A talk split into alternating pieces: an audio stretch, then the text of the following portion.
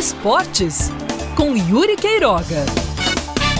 Por volta do meio-dia e 55, na programação desta quarta, na Band News FM Manaíra, eu disse ao Oscar Neto que não estava muito confiante no desempenho dos dois paraibanos na rodada da Série D do Brasileirão.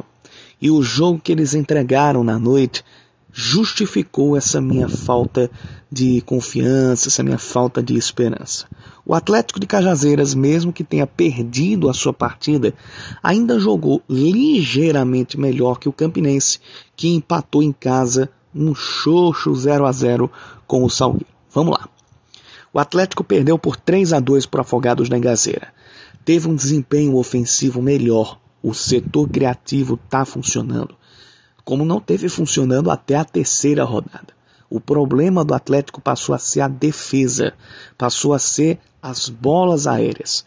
O goleiro Gabriel, que entrou no lugar do Ariel, que se machucou na terceira partida contra o Floresta, após ser bastante criticado e falhar, sim, nas três derrotas iniciais que o Trovão teve, também deu aquela vou dizer paçocada, mas falhou junto com o sistema de defesa, a zaga, toda a marcação, nas bolas aéreas que a equipe teve contra. Resultado: o Atlético foi buscar duas vezes o placar e mesmo assim saiu derrotado por 3 a 2 lá do Vianão.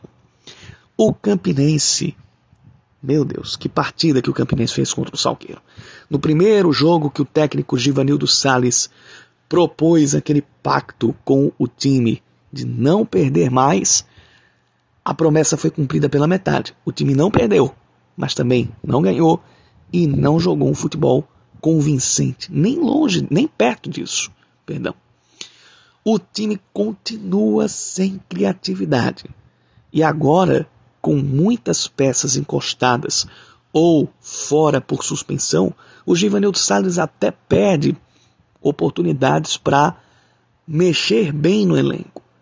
Em alguns setores, ele não tem como mexer bem. Em outros, qualquer que seja a opção, o rendimento não está o esperado para um grupo tão complicado quanto esse, que é o grupo 3 da Série D.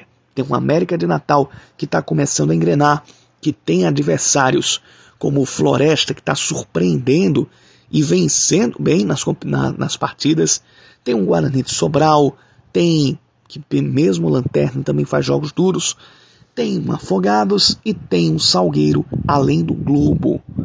Então, para um grupo como esse, você precisa sim ter um elenco qualificado. E o Campinense, com o andar das partidas, está mostrando que tem um elenco extremamente limitado. Achei, depois daquela vitória em cima do Salgueiro, que ainda teria potencial, mas parece que aquele jogo foi uma rara atuação boa de Fábio Júnior.